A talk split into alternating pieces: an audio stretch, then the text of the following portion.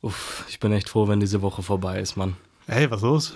Ja, ich habe so viel zu tun auf Arbeit und war auch ziemlich viel beruflich unterwegs. Äh, ich komme zu nichts von dem, was ich mir vornehme, aber ich glaube, ich mache mir auch ganz schön selber einen Kopf dabei. Ja, erinnert mich an dieses Zitat. Wie war das nochmal? Stress hat man nicht, sondern Stress macht man sich. Was denn das ja? Das ist ein Zitat von Abba Assa. Weiß nicht, siehst du das genauso? Das ist nicht schlecht. Aber das ist ein Thema, worüber man mal reden sollte. Und damit herzlich willkommen zur dritten Folge von Pain Points. Wir reden mit euch über Wendepunkte im Leben, an denen ein Mensch zum Handeln bewegt wird. Pain Points. Ja, liebe Zuhörer, willkommen zurück bei Pain Points. Wir freuen uns, dass ihr wieder dabei seid. Heute wollen wir mit euch ein bisschen über das Thema Stress und Stressmanagement reden. Und ja, wie geht man in schwierigen Zeiten damit um? Vielleicht werden wir auch ein bisschen aus dem Nähkästchen quatschen, was wir an, stressigen Zeiten mal so durchgemacht haben und können daraus hoffentlich ein paar Lehren ziehen oder euch wieder was mit auf den Weg geben. Und ja. Hey, hey, bevor es losgeht, was hast du uns denn heute mitgebracht? Ja, genau. Der Tradition zu folgen, äh, habe ich den Wein der Woche mitgebracht. Und dieses Mal haben wir einen Primitivo aus dem Salento in Puglia. Das ist ein Doppio Passo, einer meiner Lieblingsweine, den habe ich schon vorher mal gerne getrunken. Da habe ich dir das, doch, da warst du doch dabei. Wir hatten mal so einen Italiener als ähm, Mitbewohner ja, auf Zeit. Ja, ja, ich war und aber nicht da. Du warst, glaube ich, nicht da. Und sein Vater war Winzer und dann haben wir über Wein gequatscht und er meinte immer zu mir, naja, wenn du nichts falsch machen willst, geh mal irgendwie zu deinem Lieblingssupermarkt und guck mal nach Primitivo. Mhm. Und dann bin ich irgendwie auf diesen Doppio Passo irgendwann gekommen. Allerdings eine andere Variante, die wir jetzt hier gerade stehen haben. Ja. Aber ich dachte mir, da ich den heute noch mal im Angebot gesehen habe, lass uns den doch noch mal probieren. Let's go. Mhm. Wie fangen wir jetzt eigentlich an, über Stress zu reden? Da wir doch gerade so entspannt hier sitzen äh, eigentlich. Eigentlich gar nicht der richtige Schritt, das dann mit einem Wein äh, zu begießen, Absolut das Thema Stress. äh, denn da gibt es ganz viele andere Wege, wie man mit Stress umgehen kann und äh, sollte.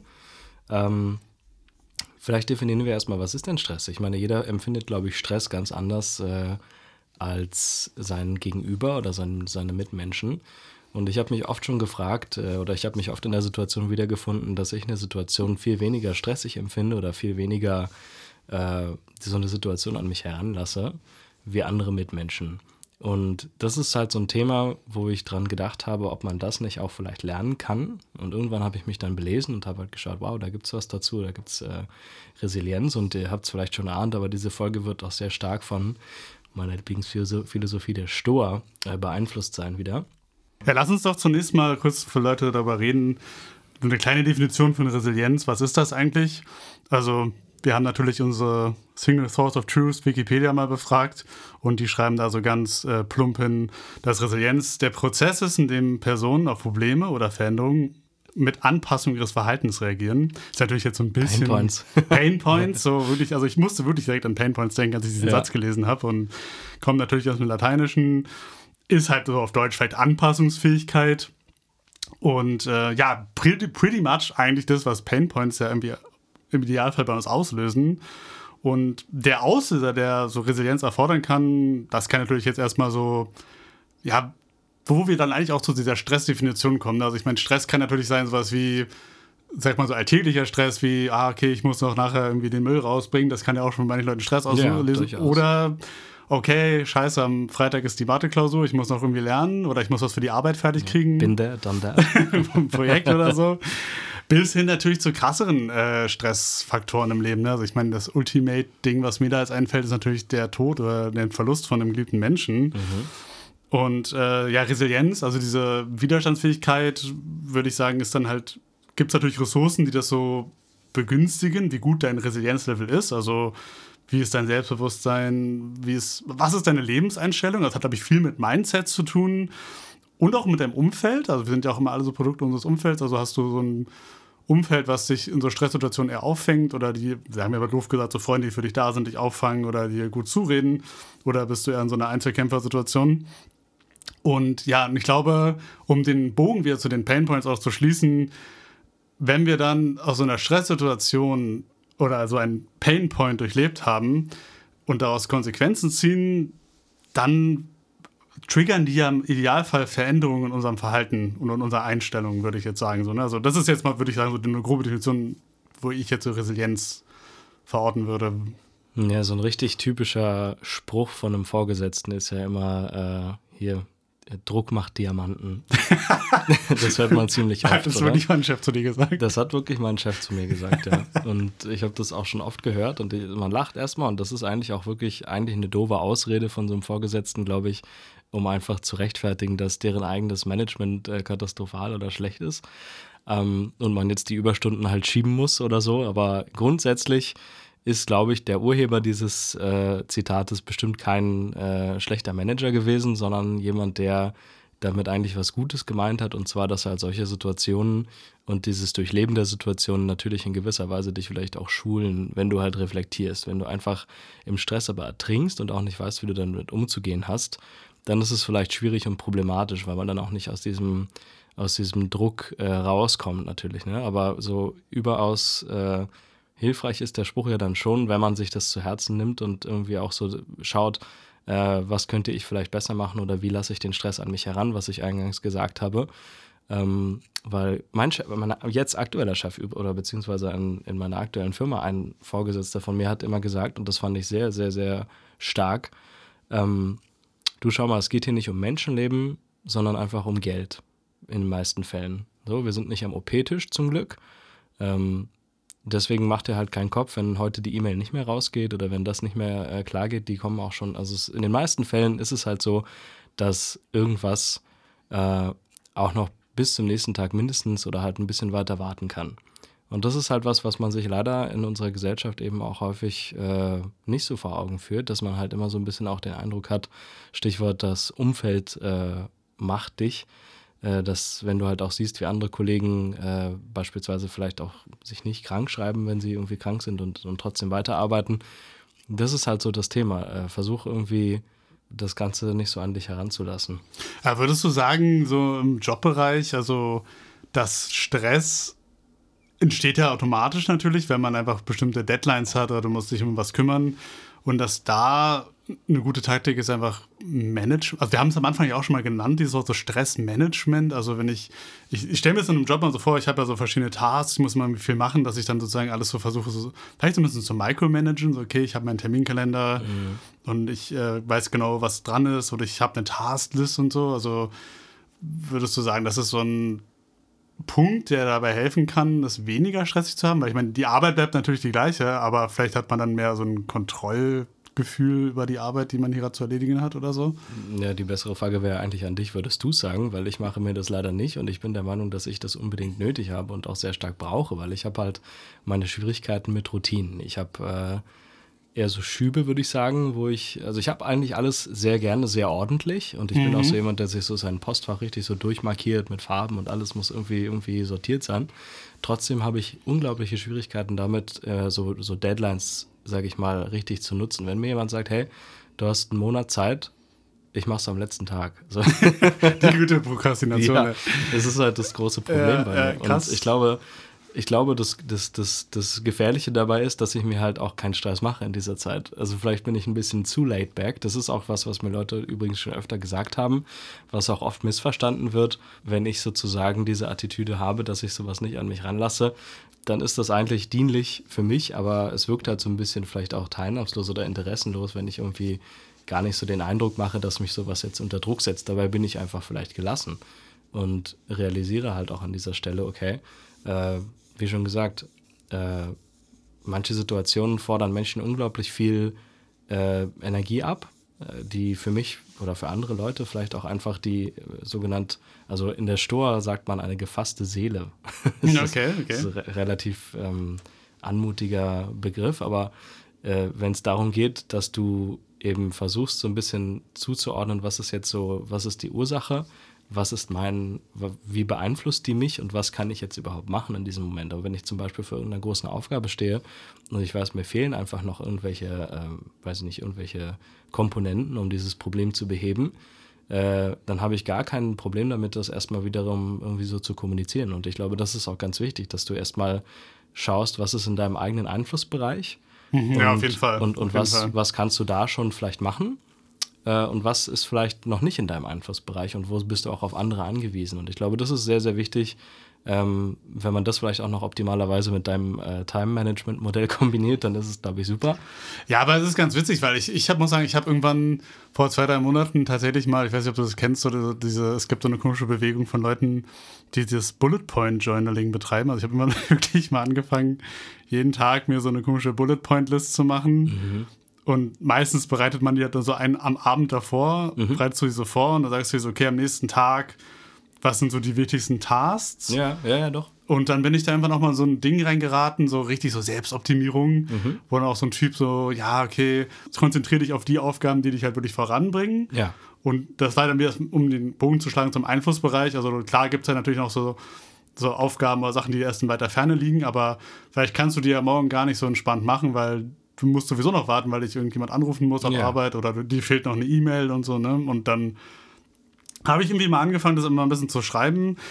Was ich dann auch ein bisschen festgestellt habe, man kann sich auch ein bisschen übermanagen. Also manchmal schreibst du dir voll viel Kram auf und dann merkst du so, okay, äh, ich habe jetzt irgendwie so eine Riesenliste und ich, das ist dann auch zu viel irgendwie für dein ja, Gehirn, weil dann siehst ja. du so viele Punkte und du kannst sie sowieso nicht alle erfüllen an einem Tag und das ist dann auch nicht so nicht so zufriedenstellend. So, ne? so das, das, ist so ein Ding, ja, das stimmt schon. Äh, aber ich habe auch mal gelesen und das mache ich tatsächlich so. Und ich habe also ich habe immer so Phasen, wo ich mir so eine Liste mache. Ich habe hier gerade meine rausgesucht, To Do, 14.06.22.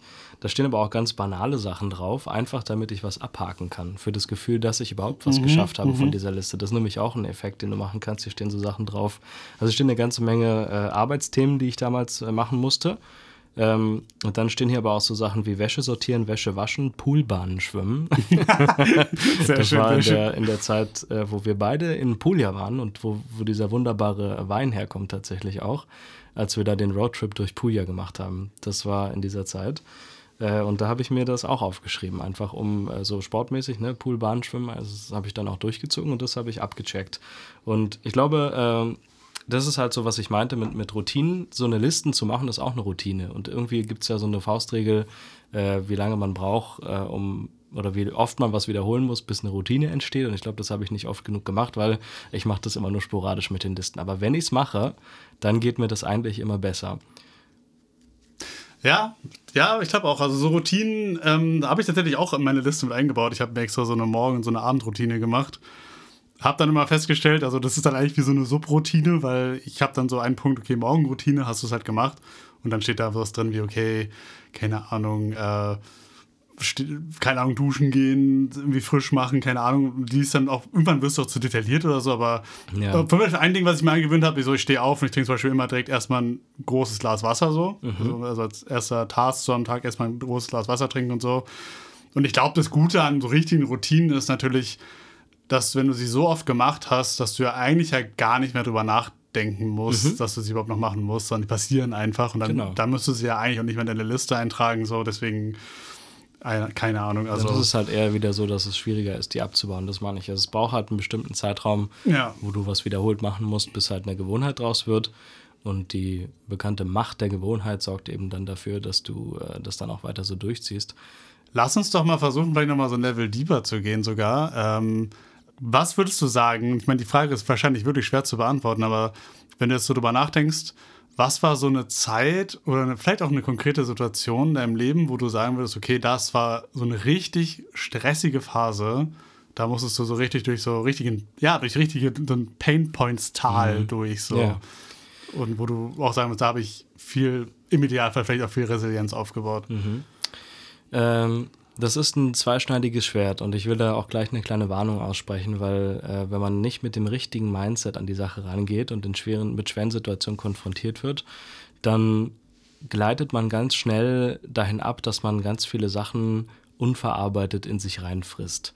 Und das ist leider auch nicht der richtige Weg zur Stressbekämpfung. Aber äh, wir machen eine kleine Zeitreise ins Jahr 2016 Mhm. Äh, wir beide haben in der WG gewohnt. Ja, ja, es war ein krasses Jahr. Es ist ehrlich gesagt ziemlich genaue Zeitreise 2016, weil es war auch so diese Jahreszeit. Und das ist die Zeit, äh, als wir aus den äh, USA und Kanada zurückgekommen sind. Mhm. Wir haben nämlich mal einen Roadtrip da gemacht und einen guten Kumpel besucht, der damals dort geheiratet hat. Und dann haben Jay und ich mit dem Auto so einen kleinen Trip nach Niagara gemacht und waren in New York. Und das war alles eine ziemlich coole Zeit. Ähm, was aber damals schon so ein bisschen für Stress gesorgt hat bei mir und damit geht die ganze Sache los, das äh, Painpoints Tal. in das ich dann gesunken bin, äh, war, dass ich eine wirklich klinische Schlafstörung hatte. Ich hatte so arge Probleme, einschlafen zu können, dass ich stundenlang wachgelegen habe und das hat dazu geführt, dass ich wirklich damals mein, meine Ausbildung nicht fortführen konnte. Wirklich, also ich bin dann halt hin, aber ich habe halt dann geschlafen in den Vorlesungen und sowas und das war wirklich eine Zeit, die mir viel abverlangt hat. Plus Big Heartbreak. Ich war äh, mhm. großer Heartbreak, der 2016 kam. Ähm, und äh, das waren so Themen, die mich halt äh, so, ja, wie soll ich sagen, haben ziemlich mitgenommen haben, glaube ich. Äh, und das halt irgendwie auch aus so einer Zeit, die dann halt, dann ist es natürlich auch noch, man geht irgendwie in die, in die Winterphase rein, ne? Ist automatisch irgendwie immer so ein bisschen mehr. Wird ist du so jemand, kriegst du so einen Winterblues? Oder ist das so äh, ich, ich bin, also ich liebe ja Sommer und warme Jahreszeit. Ich mag aber auch den Winter, aber ich mag irgendwie nicht die Tatsache, dass es viel regnet und so. In Berlin mhm. ist es ein recht feuchtes. Ich mag so Herbsttage und sowas. Ne? Dieses, da kann es auch mal kalt sein, aber ja, schon. Ich würde sagen. Und auch so Shoutout an so einen Kumpel von uns, hast du auch so eine extra Playlist für dich? ja. äh, nein, tatsächlich nicht. Also ich höre eigentlich, und das ist vielleicht auch ein super toxic habit, aber ich höre rund um die Uhr Musik von The Weeknd. Äh, dieses immer melancholisch und immer äh, traurig. und Würde man gar nicht immer vermuten, weil manche sind ja auch ganz schön upbeat, so manche Songs. Ja, das stimmt schon, aber das ist schon immer eine Thematik, die da sehr stark verknüpft ist. Nein, Spaß beiseite, ich höre ganz viele Musik, und, aber The Weeknd ist sehr präsent und in diesen Jahreszeiten traditionell hört man vielleicht sowas einfach eher, kann schon sein. Ja.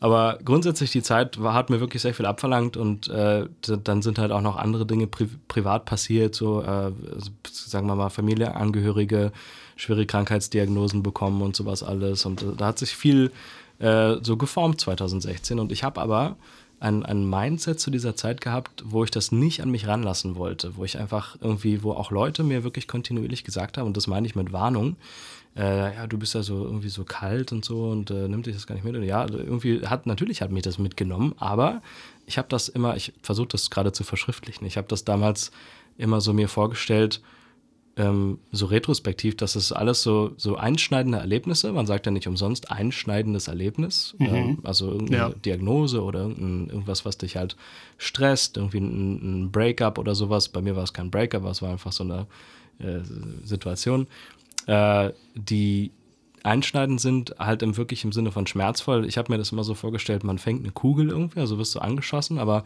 bevor die Kugel so ganz äh, dramatisch bildlich dein Herz trifft, hat die bei mir, ist die bei mir so stecken geblieben in so einem Eis. Ja. So, und dann waren das eine Menge Kugeln, die da irgendwann steckten und so. Und ich habe die halt alle dummerweise in mich reingefressen und habe halt wirklich nicht resilient auch gearbeitet. Aber ich würde sagen, dass es trotzdem, wenn man das dann irgendwann mal versucht zu detangeln und wenn man dann versucht, irgendwie mal so mit Therapie und so, auch vielleicht war es bei mir dann äh, der Auslöser, das dann zu konfrontieren, dann ist irgendwann das Eis abgeschmolzen und dann sind die alle auf einmal auf mich eingeprasselt, auf das arme Herz. Und dann ging es mir ziemlich scheiße in der Zeit, vier, ja. Jahre, vier Jahre später. So, ne? Deswegen ist es sehr wichtig und vielleicht hast du einen Hinweis oder einen Tipp, wie man eben da Resilienz richtig nutzt an dieser Stelle. Ähm ja, also ich, ich finde so eine ganz schöne Perspektive, die man da einnehmen kann, ist, ähm, also jetzt mal so ganz grob gesagt, so bei allen unschönen Dingen, die man so im Leben erlebt, finde ich, ist, manchmal kann man das auch erst im Nachhinein tun, aber sich die Frage zu stellen, oftmals sind es ja Situationen, die wir uns ja nicht selbst ausgesucht haben. Ja. Manchmal schon, deswegen mache ich da jetzt ein Sternchen dran, weil natürlich es kann auch Resilienz erfordern, wenn ich jetzt zum Beispiel gerade meine äh, Masterarbeit schreiben muss oder so. Da habe ich natürlich das Studium selber ausgesucht. Mir war schon klar, dass ich da durch muss, aber da ist es vielleicht auch ein bisschen einfacher, was ich meine, sondern was ich so ein bisschen meine, ist, wenn ich mir eine Situation anschaue, vielleicht auch in der Retrospektive und du sagen kannst, okay, egal was ich gerade hier Unschönes durchgemacht habe, trotzdem hat mich diese Sache, die ich hier erlebt habe, quasi in meinem Leben an irgendeinen Punkt weiter gepusht, wo ich hin will, mhm. so ultimate-mäßig in the long run ja. sozusagen. Also sozusagen dieses berühmte Zitat, so auch im Schmerz oder auch in dem Unschönen irgendwie was Positives zu sehen. Ja. Und da habe ich gleich ein ganz schönes Zitat, wenn ich das mal kurz einschmeißen darf, hier von Marcus Aurelius wieder, der Gute, den wir schon aus der letzten Folge kennen. Äh, bekannter Stoiker. Betrachte einmal die Dinge von einer anderen Seite, als du sie bisher sahst, denn das heißt ein neues Leben beginnen. Und um zum Beispiel um das Thema dann auch einzutauchen noch weiter, also wenn man zum Beispiel, wenn ihr, also manchmal diese Aufarbeitungsarbeit, nicht mehr, wenn man so viel Kram durchgemacht hat und manchmal ist einem das ja vielleicht auch ein bisschen unklar, so okay, ich habe da irgendwie so richtig viel Scheiße erlebt und ja. ja was war das jetzt eigentlich? Und dann muss man es vielleicht auch irgendwie sich die Arbeit machen, das zu erforschen, so okay, hat mich das trotzdem als Mensch irgendwie in eine Richtung weiter gepusht, dass ich jetzt ein Mensch bin, der, ja, doof gesagt, stärker ist, mhm. als ich vorher war. Ja. Sozusagen. Also dieses Pain ich denke, ich denke, hat Ich denke, genau das ist dieser doofe Diamanten äh, entstehen durch Druck-Spruch, den der Ur Urheber davon mal meinte, dass halt auch so ein Schmerz, man hat es oft auch in, in Songs und sowas, ne? so der Schmerz macht mich stärker und sowas, ist halt schon so ein bisschen dramatisch, aber das sind durchaus auch, auch Lehrer. Solche Sachen sind auch Lehrer, solche Situationen. Und äh, ich äh, würde noch ein weiteres Zitat gerne anbringen, und zwar ist es, der Geist ist der Herr über sein Schicksal. Er kann sowohl Ursache seines Glücks als auch die seines Unglücks sein. Ja. Was sagst du dazu? Das äh, finde ich schließt ja so ein bisschen den Bogen zu dem, was wir schon jetzt öfter gesagt haben, dass es ja irgendwie auch so eine Mindset-Sache ist. Mhm. Und ein Mindset muss man natürlich auch erstmal aufbauen. Das hat man natürlich nicht von Anfang an. Klar. Also ich muss sagen, wenn ich jetzt mal mal richtig hart zurückspule, vor zehn Jahren oder so, da war ich noch nicht so weise wie jetzt. Ja. Also keine Ahnung, da hätte ich jetzt niemals gedacht, so von wegen, oh, okay, äh, der ganze Scheiß, den ich hier gerade durchmache. Irgendwann später werde ich darauf zurückblicken und mir denken, okay, es war echt anstrengend, es war echt aggro, aber ich konnte daraus eigentlich letztendlich super viel Energie ja, schöpfen, weil ich halt gemerkt habe, ich kann sowas halt auch durchstehen. Mhm. Und es, es geht halt weiter, so dieses berühmte It's a Bad Day, Not a Bad Life mhm. Ding so. Und auch auf so einer emotionalen Ebene finde ich es auch sehr interessant. Äh, da habe ich übrigens so vor kurzem, ich weiß nicht, du hörst den, glaube ich, auch, den Terra X Podcast. Ne? Ja.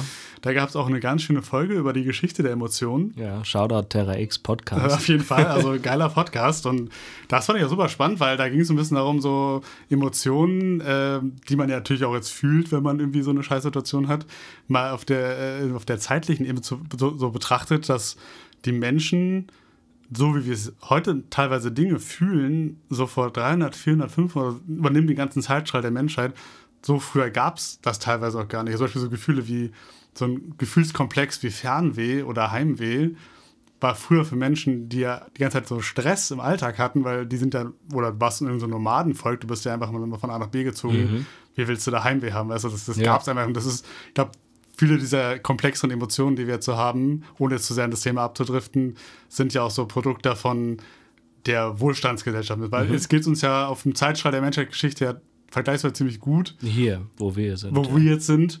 Aber ich meine auch so ein bisschen insgesamt ähm, so vom Lebensstandard her. Ne? Also mhm. ich meine, dass vor 300, 400 Jahren gab es wollen wir jetzt nicht mit dem, dem, dem, Thema Stress anfangen, aber ich meine, da gab es ja noch ganz anderen Stress so. ja. und Thema Resilienz ja, und durchaus so. Also, ja, Oder aus, wenn, von den Stoikern, ne? ich meine, das ist ja auch, kommt ja auch aus so einer Zeit, wenn man sich das mal so anschaut, ne? also da war ja ganz anderer Hassel. der, so. der, Ursprung, der Ursprung der Stoiker oder der stoischen Bewegung kommt eigentlich von einem Mann, der ein sehr wohlhabender Händler war. Und der hat all sein Hab und Gut in so einem Schiffsunglück verloren und fast sein Leben. Das wollte ich mal vorstellen. Ja. Also. Und ist, äh, der wollte, im, ich, ich, bin nicht mehr ganz sicher, wo er unterwegs war.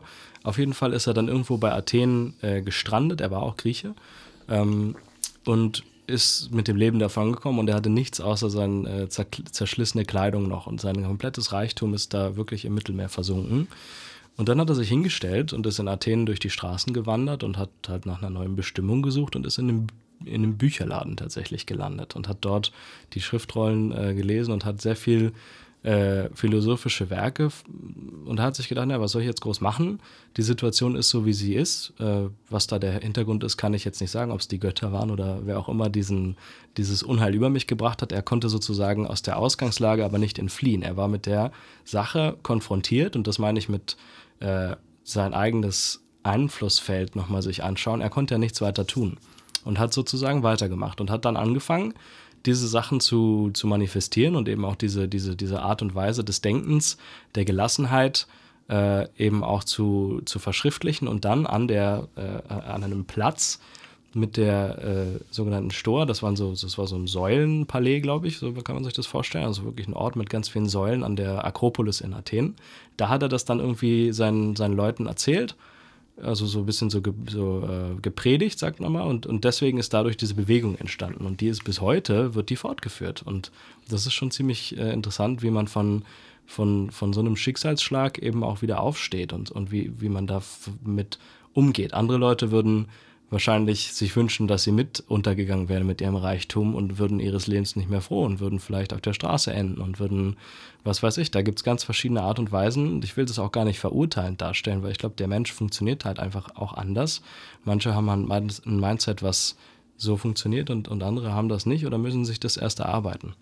Ja, dazu mal vielleicht so ein kleines Gedankenspiel. Würdest du sagen, wenn wir jetzt eine stressige Situation haben und wir hatten ja auch eben das Thema Emotionen, das heißt ja, mir geht es ja meistens, also auch jetzt während Sternchen ran, gibt auch Leute, die unter Stress richtig gut funktionieren, die auch Stress vielleicht auf irgendeine Art und Weise auch stimulierend finden. Ja, also, ich, finde, ich, finde, ich finde, das kommt immer so ein bisschen darauf an, wie man, wie schon gesagt, damit umgeht. Also genau. Ich, es ist so, es gibt die Menschen, die machen typisch gerne Überstunden, ne? Also ja, zum Beispiel. Ne? Also interessanterweise, also auch, äh, ich glaube, ein guter Bekannter von meiner Schwester, der hatte so auch diese Ultimate-Stress-Situation, da ist der Vater gestorben. Mhm. Und das war ein Typ, der hat dann einfach durchgearbeitet. Ja. Der, der, war ein Typ, der, der meinte so, also im Nachhinein, so wie ich es verstanden habe, war es so dieses, ja, das war mein, seine Art und Weise quasi diesen Stress irgendwie ja. zu handeln und der hat dann einfach die ganze Zeit gearbeitet. So. Ja, aber ist das vielleicht genau das, was ich vorhin angesprochen habe, dass man das eben nicht an sich ranlässt, dann dieses eigentliche wahrscheinlich, wahrscheinlich, emotionale also. Thema und dass man dann einfach irgendwie so eine Art Ventil sucht, wo man das abladen kann? Ja, genau. Ich glaube, wahrscheinlich verlagern wir es dann irgendwie so ein bisschen. Ja. Ne? Also das kann ich mir schon vorstellen. Ähm, und äh, ich weiß gar nicht so genau, weil ich habe ja was im Gedankenspiel gesagt. Und zwar, wenn man sich überlegt, wir haben jetzt so eine stressige Situation, und würdest du dann sagen, dass, also wir als Menschen haben ja den Vorteil mit unserem entwickelten Gehirn, sage ich jetzt mal so ein bisschen, dass wir auch in die Zukunft so ein bisschen projizieren können, dass es auch ein gutes Mindset ist, sich immer wieder ins Gewissen zu rufen, okay, das, was ich jetzt hier gerade erlebe, ist nicht für immer, sage ich jetzt mal ein bisschen. Also mhm. Also gerade auf das Thema Emotionen finde ich es ein gutes Beispiel. Wir hatten ja ganz kurz, du hast auch gesagt, wie Break-up oder Heartbreak-Situationen. Mhm. Da ist man natürlich in so einem richtig tiefen Schmerz mhm. und dann äh, ist die ganze Welt ja irgendwie grau. So man denkt sich, alles ist scheiße, okay, und ich werde nie wieder glücklich und so. Ist ja auch so ein sehr negatives Mindset, was manche Leute ja noch haben. Aber eigentlich ist doch so eine konsistente Sache, die man sich ja vor Augen rufen kann, ist, dass äh, deine Emotionen, du kannst ja deine Emotionen nicht kontrollieren, aber du kannst ja kontrollieren, was du denkst und das hat ja wiederum Einfluss auf deine Emotionen. Und vor allem, wenn man so sein Leben ein bisschen sich nochmal anschaut, und bei all diesen schweren Situationen war es doch eigentlich immer so, dass du nie immer das gleiche gefühlt hast. Also du konntest ja irgendwann sagen, okay, ich fühle jetzt zwar diesen Schmerz, aber den werde ich halt nicht für immer fühlen, sondern irgendwann werde ich halt wieder was anderes fühlen. Und allein, dass das schon so eine Stressbewältigungsstrategie sein kann, dass du sagst, okay, so ich weiß, dass ich mhm. gerade mich scheiße fühle, aber ich weiß, dass ich mich nicht für immer so fühlen werde. Glaubst du, das wäre so ein. Ja, die Zeit halt alle Wunden, sagt man ja. Ja, Und, äh, wollte ich jetzt ein bisschen vermeiden, diesen ja. Cringe-Spruch. ja, aber stimmt der denn nicht? Wenn du aber ich meine, der, auch der wird ja gerne uminterpretiert. Um, um ne? Manche Leute sagen ja, der, der, die Zeit halt am Wunder und die Zeit lehrt uns eher mit dem Schmerz umzugehen. Mhm. Ja, aber ich glaube, ich so, schöne Formulierung. so ist es durchaus äh, richtiger. Ähm, es ist sehr schwer trotzdem. Also klar, selbst das meine ich halt, ähm, wenn du eine gefasste Seele hast und äh, diese, die diese Sachen bewusst sind, dass sowas temporär ist vielleicht oder äh, das ist auch ganz, ganz interessant, wie, wie temporär oder wie, wie Leute sowas an sich ranlassen. Ein Beispiel äh, aus, aus meiner eigenen Familie ist so, dass ich, äh, dass zwei Familienangehörige ähm, in den letzten zwei Jahren verstorben sind und da quasi die Lebenspartnerin äh, so völlig unterschiedlich reagiert haben. Also die, die, die ein, obwohl es vergleichbare Situationen sind, ähnlich lange Ehe, die da ge vorher gewesen ist, ähnliches äh, schönes Leben, was man hatte und nichtsdestotrotz sind die Ausgänge völlig unterschiedlich. Die eine Person braucht sehr lange, äh, um, um mit diesem Thema äh, abschließen zu können und, und hat vielleicht auch Mechanismen aufgebaut, um, um eben das Thema nicht loszulassen, wohin die andere auf die Zeit zurückblickt und die hat auch noch nie was von Stoa gehört, aber ich finde das unglaublich natürlich stoisch, was sie, äh, mhm. äh, was sie da für ein Verhalten zeigt und trotzdem jetzt so sagt, ja, wir hatten eine wahnsinnig lange Zeit, die war schön zusammen. Wir haben alles ausgeschöpft, was wir konnten. Und äh, jetzt ist das so, wie es ist. Das gehört zum Leben dazu. Warum muss ich denn jetzt mich irgendwie äh, einbuddeln in meine Grube und traurig sein? Ich kann jetzt ja trotzdem, und da, die lebt jetzt richtig, ne? macht jetzt richtig noch so Unternehmungen im hohen Alter noch und sowas. Äh, und das finde ich halt auch sehr schön so. Also was heißt sehr schön? Das ist eigentlich sehr, sehr menschlich, dann auch zu sehen, wie verschieden damit umgegangen wird. Absolut. Ne? Also ich meine, das ist natürlich auch so eine Sache, wo auch die Gesellschaft so ein bisschen mit reinkommt, weil das finde ich auch immer kulturell super interessant, wie mit diesem Thema Tod auch in verschiedenen Kulturen umgegangen wird und mhm. vor allem auch ähm, generell, ja, sind ja auch so zwei zwei Pole fast so ein bisschen, wenn Leute sagen, okay, es gibt da so diese eine Fraktion, die sagt, okay, wenn ich irgendwann sterbe, dann soll es die klassische Beerdigung geben, alle in schwarz, alle sollen so trauern, alles. Also klar, es gibt dann diese Trauerphase und ich finde, die hat doch sicherlich auch absolut ihre Berechtigung in der Gesellschaft und geht auch eine Zeit lang. Aber es gibt natürlich auch Leute, die sagen, okay, nee, wenn ich halt sterbe, dann ist es halt so, aber ich will, dass die Leute halt, der wie du schon meintest, so ein bisschen klar das respektieren und mitkriegen, machen sie ja sowieso, aber so dieses, okay, aber dann soll eher so ein bisschen gefeiert werden, so dieses, okay, mhm. das, wir zelebrieren eher die Zeit, ja. die wir mit der Person hatten, sozusagen, und nicht, äh, also der Fokus ist halt ein bisschen verschoben, nicht auf diese, den Verlust, sondern eher auf, die, auf das, den Rückblick mhm, sozusagen. Mhm, mhm. So. Ja, es ist halt sehr unterschiedlich und du kannst halt leider aber auch nicht jedem Trauergast an dieser Stelle abverlangen, dass der eben mit dieser Mentalität mitgeht. Ist ja klar. Ist, also ähm jeder wird auch, ich wünsche mir das natürlich auch. Ich bin auch der Meinung, dass äh, ja, sehr stoische Ansicht, die Stoiker sind der Meinung, dass man halt jeden Tag mit dem Tod rechnen muss eigentlich und dass das Leben jederzeit enden kann. Und deswegen musst du natürlich halt auch so ein bisschen versuchen, jeden Tag äh, am besten eben auch so zu leben, als könnte es dein letzter sein. Und äh, das ist nun mal leider so. Und da ist es halt so, wenn du dann halt, wenn die Zeit gekommen ist, ähm, dann, dann, warum, also klar, es ist schade und traurig, wenn man die Person dann nicht mehr um sich hat. Und ich würde auch nicht sagen, dass ich diese verstorbenen Person nicht vermisse, aber nichtsdestotrotz gehört es ja zum Leben dazu. Und auch wenn ich daran denke, wie ich dann reagiert habe als, als Dritter in diesem Beispiel, ähm, ist es dann auch wieder was ganz anderes, weil irgendwo äh, ist es sicherlich schmerzlich, aber ich blicke auch auf eine schöne Zeit zurück und ich weiß, dass, äh, dass, dass halt, wie gesagt, das Leben auch an, an gewisser Weise einfach, äh, wir sind nicht unsterblich. Würdest du sagen, dass, das ist ja aber auch so ein berühmter, so ein philosophischer Gedankengang, dass der Tod dem Leben ersten Sinn gibt überhaupt? Das ist deep. da war ich jetzt nicht drauf vorbereitet. das ist mir gerade so in den Kopf gekommen, ja. weil ich meine, ich habe das jetzt schon ab und zu mal irgendwo gelesen ja, und ich finde es eigentlich, weil ähm, so viele Leute immer so, ja, was ist eigentlich der Sinn des Lebens? Ja, das ist ganz unterschiedlich. Also du kannst halt sagen, entweder am Ende des Tages sind wir alle dann auch nur noch Knochen unter der Erde oder Asche oder was auch immer und wir sind irgendwie im Universum auf einem Stein, der durch die, durchs Nichts fliegt. So, was macht, was juckt es überhaupt, was wir hier machen? Auf der anderen Seite kann man sagen, unsere Zeit ist begrenzt und wir sollten sie so gut nutzen, wie wir können und so viel Gutes vielleicht auch bewirken, wie wir können in der Zeit. Das ist ein komplett andere, so ja. diese nihilistisch ja. versus, äh, versus, weiß ich nicht, was das dann für eine Philosophie ja, ist, aber so die, die einen sagen halt, ja, der, der Tod eilt uns alle und wie gesagt, ob ich dann jetzt hier nun was gemacht habe oder nicht, ist eigentlich egal und der andere sagt halt, ja, die Zeit ist so kostbar, dass ich sie eigentlich wirklich jede Minute eigentlich gar nicht mich stressen lassen sollte. Ne? Das ist ja, halt auch wirklich so, das, das, das, sehe ich halt auch so. Also deswegen, deswegen äh, ich, ich bin auch jemand, also Stichwort nochmal Überstunden, ich bin auch jemand, der äh, auch gerne Aufgaben gut erledigt und, und wenn das halt dann erfordert, dass ich auch mal ein bisschen länger da bleibe, manche Leute können das bezeugen, da bin ich auch noch sehr lange im Office irgendwann abends mal gewesen. Äh, heutzutage ist es natürlich mit einem flexiblen Arbeitsalltag viel leichter.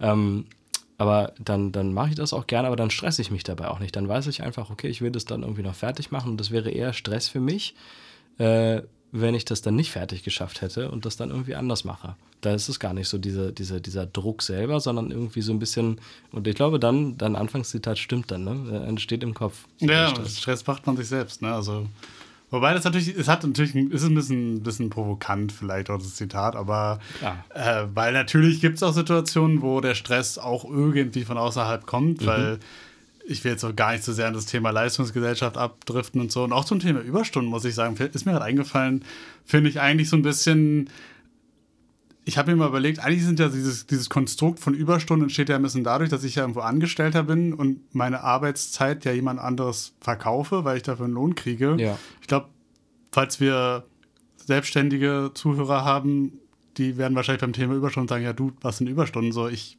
mhm. mein Job ist mein, mein Leben, ja, so, ja, keine Ahnung. Ja, weißt du, ja, wir brauchen ja wahrscheinlich auch irgendwie Zeit, um, um irgendwie Zeit, äh, um Arbeit zu messen, sozusagen. Ne? Also brauchen irgendwie so, irgend so, so, so, so einen Taktgeber, an dem wir halt abrechnen können. Und ähm, ich habe es nicht oft erlebt, aber ich kann mich erinnern, ich hatte zumindest ein, zwei Mal Situationen in meiner Arbeitskarriere, in Anführungszeichen, äh, wo ich in so einem Flow war beim Arbeiten, dass ich irgendwie gar nicht gemerkt habe, dass ich gerade voll Überstunden mhm. mache, weil ja. die Arbeit halt dann so, so, so intens war und ich war so drin, dass ich gedacht habe, okay, cool, ich bin gerade in so einem coolen Zustand hier irgendwie, dass äh, mhm. mein Chef damals wird es wahrscheinlich mega gefreut haben, er hat es wahrscheinlich gar nicht mitbekommen, aber, aber ja, so, das ist äh, auch ein interessantes Thema.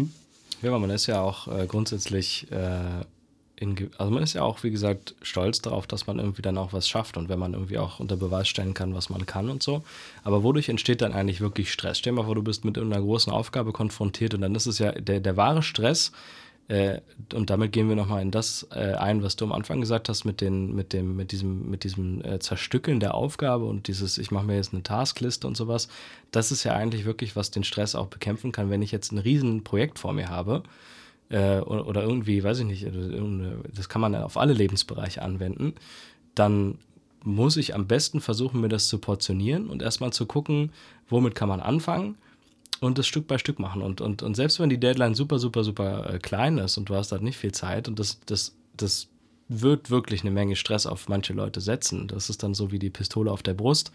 Und bei vielen Leuten hängt natürlich auch noch wahrscheinlich äh, einiges davon ab. Gerade bei Selbstständigen kann ich mir das gut vorstellen. Wenn da nicht äh, geliefert wird zur bestimmten Zeit, weißt du, dann ist es halt vorbei, dann platzt ein Deal, dann geht irgendwas nicht und so. Da bist du vielleicht mehr unter Druck als bei einem Angestellten, dem man vielleicht irgendwie einen Fehler verzeiht, der dann, aber klar, da gibt es sicherlich auch Situationen, wo irgendwie Jobs an so stressigen Aufgaben hängen. Ähm, und und wie, wie, wie gehst du dann am besten vor? Äh, schau, schau, was du machen kannst. Schau erstmal, versuch erstmal alles zu verstehen. Wenn du irgendwas nicht verstehst, musst du es erstmal verstehen können und dann musst du halt, bist du auf andere Leute angewiesen. Und da ist es halt so, da ist das Zitat dann schon wieder wahr, dass der Stress man sich den selbst macht, weil ich glaube, oftmals ist es einfach die, die, die, die schiere Größe eines Problems, die Leute einschüchtert. Mhm. Das ist dann wie so ein großer Riese, der vor dir steht und du weißt gar nicht, was soll ich denn jetzt eigentlich machen und so. Und dabei siehst du halt eigentlich, okay, wenn man sich das Ding mal komplett auseinanderlegt und guckt irgendwie, dann das kann man da machen. Arbeitsteilung natürlich auch, ne? Du kannst auch theoretisch, wenn du die Chance hast, das irgendwie äh, äh, abgeben oder halt schon sagen, wie du am Anfang gesagt hast, das schaffe ich morgen irgendwie nicht, deswegen mache ich das heute. Das hat vielleicht noch ein bisschen mehr Zeit und schon, schwupp, ist es auf einmal viel überschaubarer geworden. Ja, also wir können ja eigentlich so ein bisschen zusammenfassend sagen, dass Stressbewältigung dann gut funktioniert. Also wir sind ja meistens in einer stressigen Situation, wenn wir A, würde ich sagen, in einer Situation sind, die wir vorher noch so noch nicht erlebt haben und einfach keine Bewältigungsstrategie haben. Also mhm, ich meine, ja. das ist ja auch ein bisschen per Definition von Resilienz so, ich habe noch nicht dieses Urvertrauen in mich selbst, dass ich weiß, ah, okay, sowas habe ich schon mal erlebt, ich kann damit umgehen. Ich weiß, mhm. wie der Hase läuft so ein bisschen ja. oder hoppelt. Oder anderer Stress, der natürlich jetzt vielleicht so ein bisschen einfach durch Überforderungen steht, weil irgendwie meine Ressourcen, die ich habe, nicht ausreichen. Das mhm. kann natürlich jetzt sein, es ist zu viel Arbeit, wenn man es aufs Berufs Berufsleben jetzt bezieht. Also es sind zu viele Aufgaben, ich kann sie einfach nicht schaffen in der Zeit. Ja. Ich glaube, da muss natürlich dann einfach, um diesen Stress abzubauen, eine gute Unternehmenskultur herrschen, eine gute um das Kommunikation. Ja. Dass auch mal der Mitarbeiter sagen kann, okay, Chef, bei aller Liebe, das schaffe ich bis ja. Freitag nicht, das geht nicht. Genau. So, das ist zu viel. Das ist, glaube ich, auch so ein Punkt, den sich wahrscheinlich auch viele Leute gerade in niedrigen Karrierepositionen gar nicht trauen zu ja. sagen, weil, okay, sonst. Ich fürchte leider, so. dass es auch ein Punkt ist, der so, äh, um das Thema Gender hier mal einzubringen, auch leider wahrscheinlich so äh, zwischen Männern und Frauen ja, absolut, so absolut. wird. Ne? Also ich würde mal behaupten, leider, dass es halt strukturell so einen Nachteil auch eben für, für weibliche Angestellte gibt, die dann vielleicht auch gar nicht so diesen Mut haben, ich, äh, sich vielleicht auch aufzustellen gegen so einen, so einen, so einen, sagen wir mal, Machtinhaber, der dann halt vielleicht auch eben in dieser Position ist. Deswegen muss man da immer schauen. Aber da kann man trotzdem nur encouragen, ähm, irgendwie, das Stichwort Unternehmenskultur, ne, das ist halt nicht, nicht, nicht selbstverständlich, dass dann jemand so nachsichtig ist und einfach auch realisiert, hey, ich habe jetzt einen Fehler gemacht, indem ich meiner, meiner Angestellten oder meinem Angestellten jetzt irgendwie so einen Berg auf den Tisch gelegt habe, das, was, was der nie schaffen kann, obwohl du das wahrscheinlich tief im Inneren eigentlich wissen solltest, wenn du sowas tust. Ja. Aber sonst hast du ja ein verzogenes Realitätsverständnis. Aber ich meine, wenn ich so viel auf jemandes Tisch packe, ein guter Vorgesetzter würde ja dann einfach sagen, hey, du hast recht, das ist zu viel, das müssen wir jetzt umverteilen. Ja, genau. Und das bringt mich gedanklich auch ein bisschen zu diesem Punkt, dass Stressmanagement natürlich von jedem individuell betrieben werden sollte. Aber ich finde, wenn wir den Gedanken mal ein bisschen weiterführen, so kollektiv gesehen, also ich bin ja gerade ein bisschen im Kopf so drauf gekommen, weil ich habe vor langer Zeit mal so einen TED-Talk gesehen, da ging es um Depressionen mhm. und wie damit der Umgang in, äh, in ja, der Gesellschaft ist. Jetzt könnte man ja Kess sagen, so Depression ist ja auch so eine Ultimate-Form von Stress. ja. Aber worauf ich eigentlich hinaus wollte, ist, was ich ganz interessant fand, in diesem Talk ging es dann so ein bisschen darum, dass es so Kulturen gibt, wo eine Depression in so einer Gesellschaft als eine Aufgabe der, des ganzen Kollektivs gesehen wird. Das heißt, wenn einer aus so einer Gruppe, es funktioniert, funktioniert natürlich nur in kleinen Gruppen gut, aber man könnte jetzt mal so ein Büro oder eine Firma nehmen, das mhm. ist jetzt noch eine überschaubare äh, Anzahl an Menschen. Und da ist jetzt jemand, der hat ein Problem. Und ich glaube, die Story in diesem TED-Talk war dann wieso, da gab es einen Typ, der hat immer auf dem Feld gearbeitet. Und dann hat er eines Tages durch einen Unfall seine Beine verloren. Mhm. Er hat dann eine große Depression bekommen, weil er war ja so in der Gesellschaft der Typ, der auf dem Feld gearbeitet hat und er hat halt sich um die Ernte gekümmert.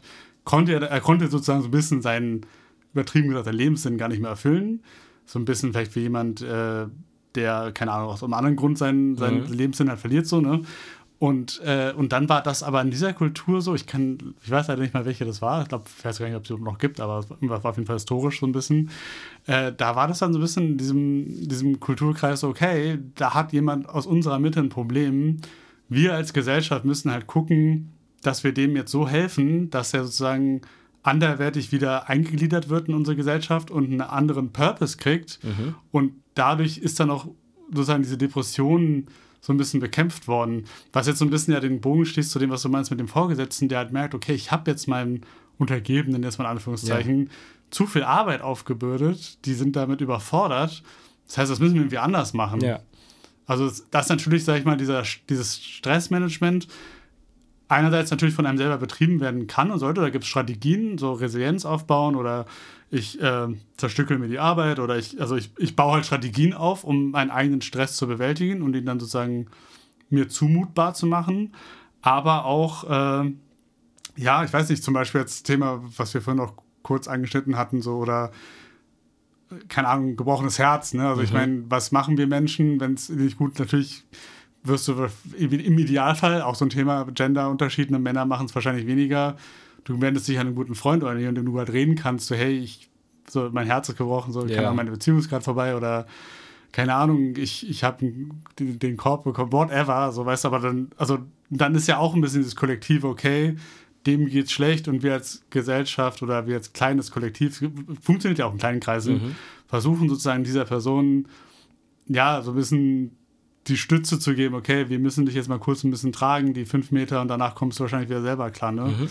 Was natürlich in unserer heutigen Gesellschaft, glaube ich, so ein Punkt ist, die ja schon noch sehr, ja, so Stichwort Anonymität der Großstadt und jeder muss so ein bisschen sich selber drum kümmern und der Begriff der Familie, so, keine Ahnung, ne, weil, weil viele Leute ja auch äh, so ihre Karriere machen, aber Karriere auch dann ist, Karriere ist ja immer so was sehr Individuelles. Also ich mache das ja nur für mhm. mich irgendwie ja. so ein bisschen. Ich will ja auf der Leiter nach oben und möglichst nicht, dass derjenige auch noch, nee, also könnte man auch sagen, der wäre auch cool, wenn, also, weiß ich, freust du dich, wenn dein Kollege wie eine höhere Position erreicht und du nicht, oder? Ja, ich bin da gerade in einer ganz spannenden Situation, wo das sehr zutreffend ist. Und zwar bin ich ja aus einem, äh, aus einem befristeten Anstellungsverhältnis kürzlich in ein äh, Festanstellungsverhältnis gewechselt und eben auch aus einem Team, die alle denselben Vertrag hatten, in ein anderes Team gekommen. Und es würde mich jetzt sehr stark freuen, und das ist auch so encouraged, weil wir ja auch keine Konkurrenz haben, zum Glück in dieser äh, Arbeitskultur, dass jetzt mehrere aus diesem Team diesen Schritt schaffen. Insofern würde es mich natürlich sehr freuen, weil das ist eine Synergie,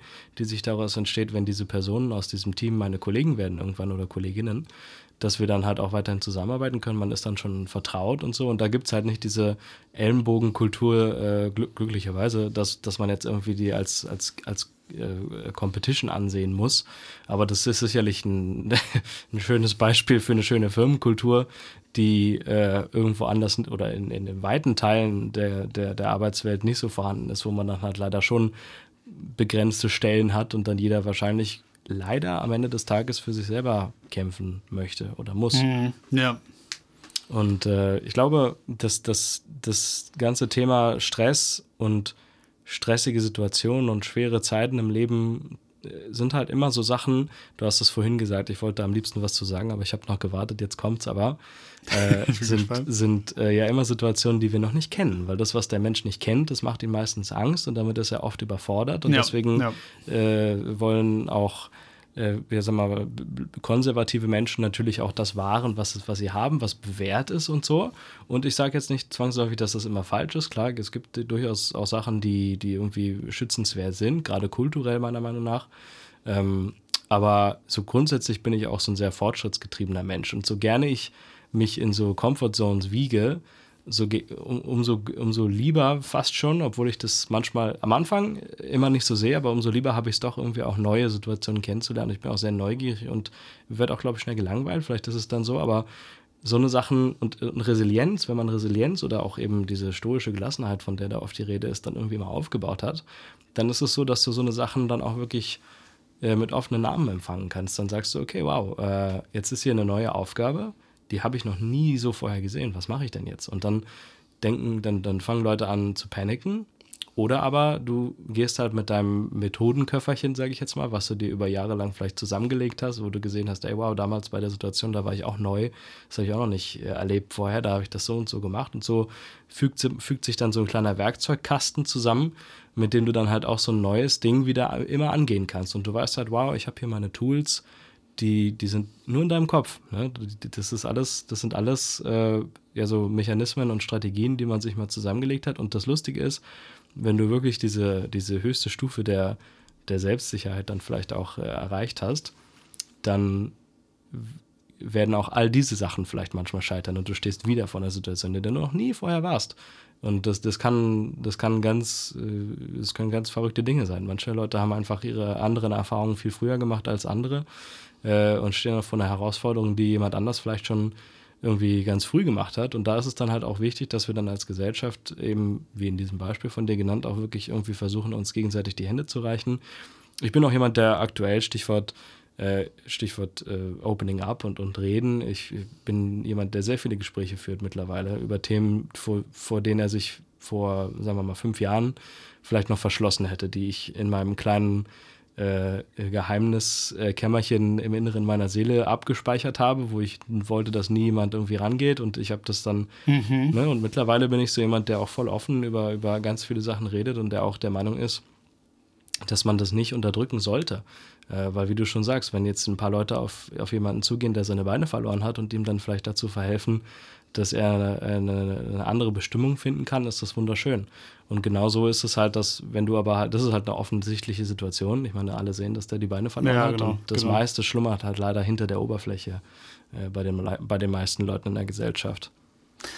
Und würdest du sagen, du hast ja gesagt, du führst jetzt viele Gespräche und so weiter, äh, dass, es, dass du sozusagen, dass es dir jetzt leicht fällt, dich quasi zu öffnen, also leichter fällt dich zu öffnen, aber fällt es dir auch leicht, mit dem sich zu öffnen, macht man sich auch irgendwie manchmal ja verletzbar. Und ich glaube, mhm. dafür haben ja viele Leute auch Angst. Also dieses berühmte Opening up versus being vulnerable. Also mhm. würdest du sagen, du, dir fällt es leicht, dich zu öffnen, aber fällt es dir jetzt auch leichter, dich verletzbar zu machen? Weil das ja immer. Nee, nee, gar nicht mehr. Davor hatte ich immer viel Angst. Weil, wenn du oft verletzt worden bist, entwickelt äh, emotional äh, oder ja. auch physisch, entwickelt der Körper und der Geist entwickeln dann so Mechanismen, um das zu schützen. Bei mir war das diese Eisschicht, von der ich früher sprach. Mhm. Ne? Diese, diese, da ist dann nichts rangekommen und so und ich habe mir eingeredet, dass ich dann auch unverwundbar bin, weil ich habe ja das schon durch und das lasse ich nicht normal mit mir machen und so weiter und so fort. Und heutzutage ist das so, ähm, der, der Schmerz, also es tut ja nicht weh, es ist, es ist sehr schwer, äh, das gerade zusammenzukriegen. Aber wenn ich das Zitat richtig zusammenkriege, ich weiß auch nicht, von wem es ist, ist es ja nicht, äh, dass die Aktion selbst die wehtut, sondern wie dein Geist darauf reagiert. Weißt du, ja, was ich ja, meine? Und, ja, und selbst, und selbst wenn, wenn ich jetzt versuche, oder wenn ich mich jetzt mehreren Leuten öffne, wobei ich das schon recht selektiv mache, also jetzt nicht so, dass ich irgendwie äh, beim ersten Gespräch jetzt mein, meine ja. Lebensgeschichte auspacke, dass ich auch gar keinem zumuten, die, weißt du, was ich meine? Aber wenn du halt einen guten Zuhörer vor dir hast, so wie dich, oder halt auch, äh, weiß ich nicht, ganz viele von, also wirklich tatsächlich mittlerweile so andere Leute, ähm, mit denen ich auch gerne über sowas rede, ich, äh, dann, dann habe ich nicht das Gefühl, dass ich mich damit verletzbar mache, weil dann ist es vielleicht auch eher eine Stärke, ein, ein Zeichen von Stärke. Ähm, auch sowas zuzugeben und auch über sowas zu reden und, und tatsächlich auch, ich meine, wo macht es mich denn verletzbar? wenn ich von so einer Erzählung äh, berichte. Es sei denn, man hat jetzt ein wirklich ein feindseliges Umfeld oder sowas. Ne? Aber ja, genau. Ich wollte gerade sagen, also viele Leute haben ja so ein bisschen dieses Gefühl, wenn ich mich jetzt öffne und gerade in so, ich sag jetzt mal so, in so Punkten, die sehr deep gehen oder die halt sozusagen ja, also ich, wo ich jetzt sehr was Intimes von mir offenbare, sagt jemand, okay, oh mein Gott, das könnte ja irgendwie gegen mich verwendet werden irgendwann. Ne? Also ich meine, ja. das ist ja bei vielen Leuten wahrscheinlich so diese Grundangst, so pass auf, wem du dein Buch öffnest und das und sagt ja, da gehe ich mit. Also deswegen sage ich es ja. Das muss schon natürlich, das ist schon sehr selektiv, äh, aber trotzdem hat sich da fast schon so eine Haltung entwickelt, äh, dass ich da nichts zu verbergen habe. Weil ich meine, grundsätzlich ist es nichts, womit ich mich noch verletzbar mache. Es sind Dinge, ja. die passiert sind, die liegen erstens in der Vergangenheit und können nicht mehr verändert werden. Und sie beeinflussen halt auch äh, gegebenenfalls oder im Optimalfall beeinflussen sie meine Zukunft auch nicht mehr so sehr. Ja. Und wenn man sowas als geschlossenes, als geschlossenes Ding sieht, es gibt natürlich auch Sachen, und da muss man, da kommt man vielleicht auch erst drauf, wenn man da mit anderen Leuten drüber redet, die liegen in der Vergangenheit und die beeinflussen dich bis heute.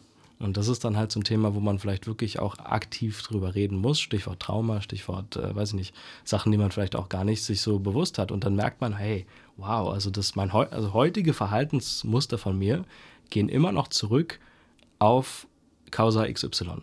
Mhm. Und, und, das zu erkennen, ist super wertvoll. Und das ist, in, also das geht oft gar nicht ohne professionelle Hilfe. Aber manchmal geht es halt schon mit so einem Gespräch. Und wenn du halt die richtigen und da vertraue ich einfach äh, tatsächlich darauf. Ähm, und das ist sehr schön, dass ich vertrauen kann. Weil, wie gesagt, wenn Vertrauen missbraucht wurde, das wieder zu erlangen, die Stärke dann eben auch zu sagen können, ja, wow, ich äh, vertraue aber trotzdem darauf, dass manche Leute ähm, diese Sachen hüten. Und dann ist es schon eher eine sehr warme Medizin, wenn du halt eben diese Erkenntnisse als Belohnung dafür bekommst aus so einem Gespräch. Und ein guter, ja. äh, guter reflektierender Zuhörer, der zeigt dir sowas halt dann auch auf. Absolut, absolut. Sowieso, ich lese immer wieder, also wenn man sich mit dem Thema beschäftigt, also dass gerade gutes Zuhören ja echt auch ein Skill ist, den man mhm. lernen muss. Oder mhm. also ich finde es auch sehr interessant, dass gute Kommunikation auch immer viel Zuhören bedeutet. Und äh, über das, was wir gerade gesprochen haben, also ich sehe da noch äh, einige schöne Painpoints-Folgen auf uns zukommen, weil. das, das ist unerschöpflich, ja. Also da waren sehr viele Buzzwords gerade gefallen, auf, den, auf der sehe ich schon einige Folgen vor uns, die, über die wir da mal auf jeden Fall, da müssen wir mal drüber reden. Ähm, ja, und ich würde jetzt fast sagen, äh, auch um noch mal das Thema Stress zusammenzufassen, hast du auch ja vorhin eigentlich ganz schön schon gemacht, eigentlich, ne? Also ich meine, diese ganzen Punkte, ich könnte es jetzt, glaube ich, gar nicht besser nochmal hinkriegen. Also äh, was Stress angeht. Ne? Also klar, wir haben über Resilienz gesprochen, du hast ein bisschen über Stoiker gesprochen. Ähm, Stress und Management, wir haben über das Mindset gesprochen, definitiv ein Punkt. Also, und ich denke, ein Mindset, das ist so eine schöne Sache, ist eine Sache, an der kann man immer arbeiten, mhm. meiner Meinung nach, ja. also ein Leben lang. Und das ist auch eine schöne Erkenntnis, denn ist ja so ein bisschen nicht zu spät. Also es sei denn, man ist jetzt vielleicht sehr, sehr alt oder weiß ich nicht, aber. Du, ich glaube nicht mal dann. nicht mal, also, nicht mal du, dann. Also ich musste gerade an meine Oma denken, die war mit über 90 irgendwann. Ich weiß nicht, ob ich ihr, ihr Mindset hätte noch ändern können, aber mhm. so weit sind wir ja noch nicht. Von daher mhm. sehe ich da noch sehr viel Sonne für viele unserer, unserer Zuhörer und Zuhörerinnen und auch für uns. Ähm, ja, und ich denke, zusammengefasst, ähm, wie schon erwähnt, ähm, Stress entsteht ja meistens in Situationen, wo wir noch nicht das Gefühl haben, dass wir Herr der Sache sind. Also meistens ja in Situationen, die wir noch nicht so erlebt haben. Und ähm, ich denke, das ist dann auch eine Sache, in der man sich Zeit geben muss und die aber auch dadurch entstehen kann, mit so ein, wenn man so ein gesundes Urvertrauen zu sich selbst auch aufbaut. Also wenn man auch weiß, okay, so eine ähnliche Situation, da bin ich ja schon mal durchgekommen. Genau, der Methodenkoffer, der, der Methodenkoffer, genau. Ja. So, ich kann meine Tools auch kombinieren und dann kriege ich die Situation auch hin und ja, und ich finde es auch immer ganz schön, dieses sich zu sagen, egal wie stressig es jetzt gerade ist, in Zukunft die, also die Wahrscheinlichkeit, dass diese stressige, stressige Situation, in der ich gerade bin, auch wieder ein Sternchen dran, aber dass die, sage ich, persistent ist, also nie mehr aufhören wird. Also wann, also wenn wir unser Leben halt angucken und wir alle haben ja wirklich, also davon gehe ich jetzt einfach mal wirklich stark aus, mhm. alle harte, stressige Situationen in unserem Leben durchgemacht.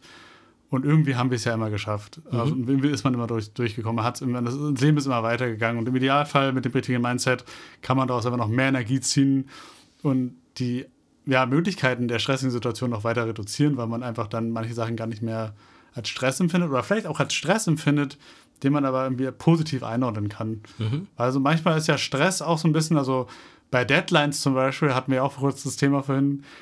Ich bin zum Beispiel auch jemand, ich glaube, ich bräuchte bei manchen Sachen auch irgendwie eine Deadline, die mir ein bisschen ja. Stress verursacht, weil ja. sonst würde ich die Sache wahrscheinlich nie machen. Ja.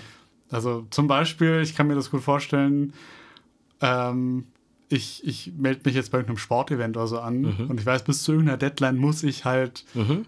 in Shape sein oder so. Dann, dann, dann bin ich ja wahrscheinlich eher so, okay, jetzt. Ich habe das so in der Schulzeit auch mal so gehabt, dann irgendwann denke ich mir so, ah, jetzt musst du, spätestens jetzt musst du mal anfangen, weil sonst wird es einfach zur Deadline nichts mehr. Und ich glaube, da kann man vielleicht auch dem Stress was Positives manchmal abgewinnen. Ja, durchaus.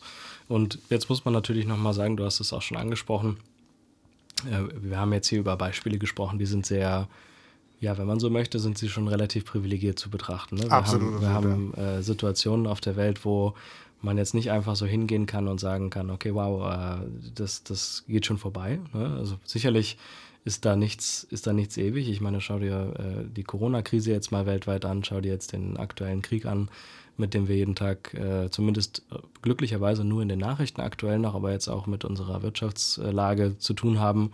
Das sind alles schwierige Situationen und wir sind natürlich noch in einem Breitengrad unterwegs, wo es relativ, äh, relativ lebbar ist, äh, aber auch in der Geschichte ähm, hat es natürlich öfter schon Fälle gegeben, wo Leute sich halt vor Augen führen konnten, dass auch in den dunkelsten Situationen trotzdem die Möglichkeit besteht, dass du deine Freiheit hast, und zwar die Freiheit im Geist.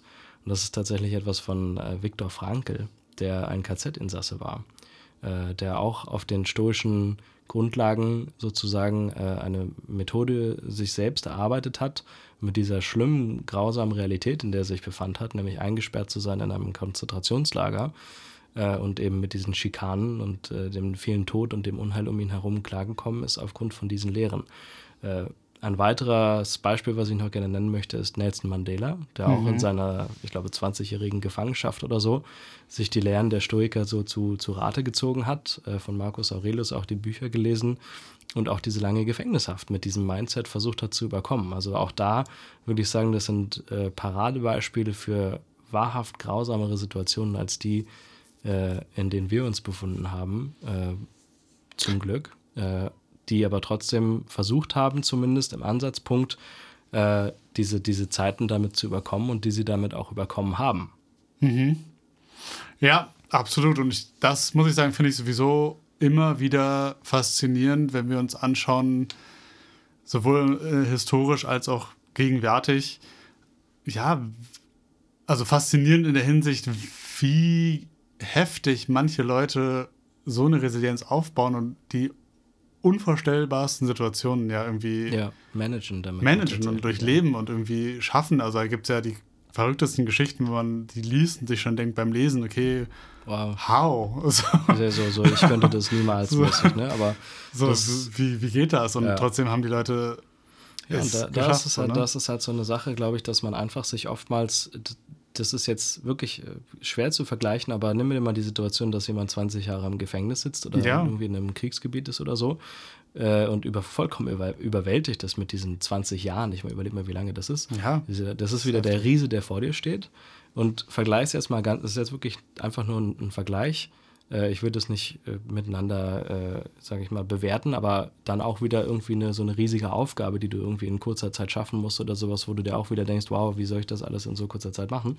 Das ist ja so mehr oder weniger eine ähnliche Ausgangssituation, die von ihrer, sage ich mal, äh, Schwierigkeit her äh, durchaus ohne, ohne Frage ganz anders ist, aber die, die Theorie ist ja die ähnliche, dass du dann versuchst, äh, eben mit, diesem, mit, mit diesen Werkzeugen, die man sich dann vielleicht auch noch bauen muss, erstmal äh, im Kopf, sozusagen irgendwie das zu, zu betrachten, was du trotzdem noch hast. Und der, äh, ich weiß jetzt nicht, wer es gewesen ist, aber auch jemand, der mal lange eingesperrt ist, der hat gesagt, äh, geistige Freiheit hast du auch im Gefängnis. Du bist ja trotzdem kannst du nicht, kann man mir niemand kann, kann mir vorschreiben, was ich denke gerade. Und der hat sozusagen auf Grundlage dieses dieses Credos äh, diese Zeit sich überstanden, indem er dann halt auch Sachen hat aufschreiben können und, und eben äh, die Möglichkeit hatte, das weiterzuleben. Und das ist halt in der dunkelsten Situation trotzdem noch irgendwo ein Licht zu sehen und vielleicht auch optimistisch zu sein oder aber auch realistisch, ähm, ist halt wirklich eine Kunst, die ich mir auf gar keinen Fall anmaße, perfekt zu beherrschen,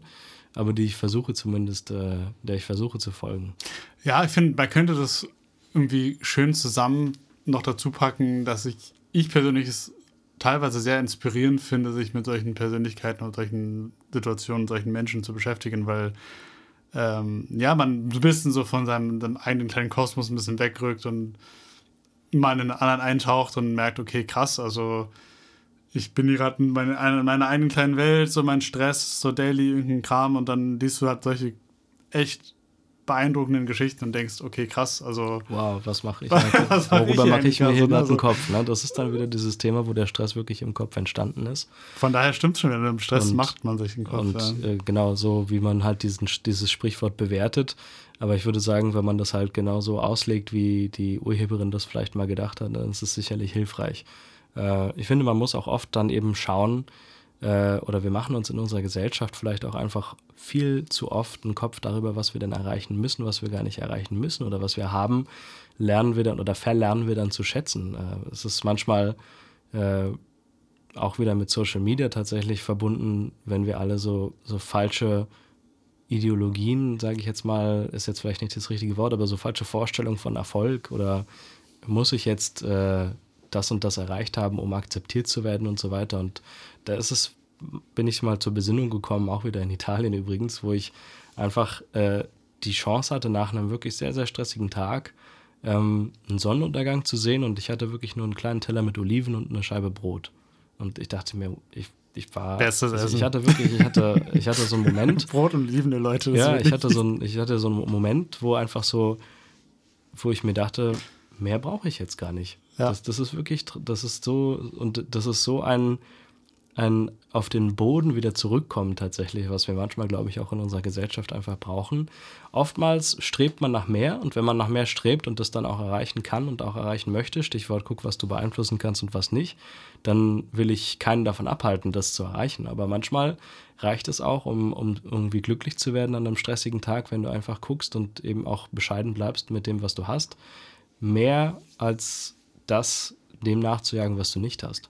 Ja, absolut. Und ich finde, es ist ein schöner Übergang zu dem Thema, was wir jetzt ja wahrscheinlich noch gar nicht so erwähnt haben, auch was Stressbewältigung angeht, wie wichtig das ja auch ist, sich so seine eigenen kleinen Oasen zu schaffen, ne, wo mhm. man runterkommen kann, wo man einfach abschalten kann, weil wir ja gerade wahrscheinlich jetzt mehr denn je in einer Gesellschaft leben oder einer Zeit leben, die so schnellliebig ist und wo so viele Sachen parallel passieren und man auf einmal so viele Sachen parallel auch managen muss. Und das sind auch alles Stressfaktoren, die halt in deinem Kopf entstehen oder auch in der Gesellschaft entstehen, aber dann sozusagen diese Punkte wieder zu finden, also wie du gerade meintest, so, ey, ich esse einfach mein Brot mit Olivenöl und gucke in den Sunset rein, in den Sonnenuntergang oder für den anderen ist es, ich gehe einfach abends laufen und ja. höre dabei Musik und bin einfach in diesem Flow, also ja. diesen, diesen Einklang sozusagen zu finden. Ich glaube, das ist auch so, ja, doof das jetzt klingt, auch wahrscheinlich eines der besten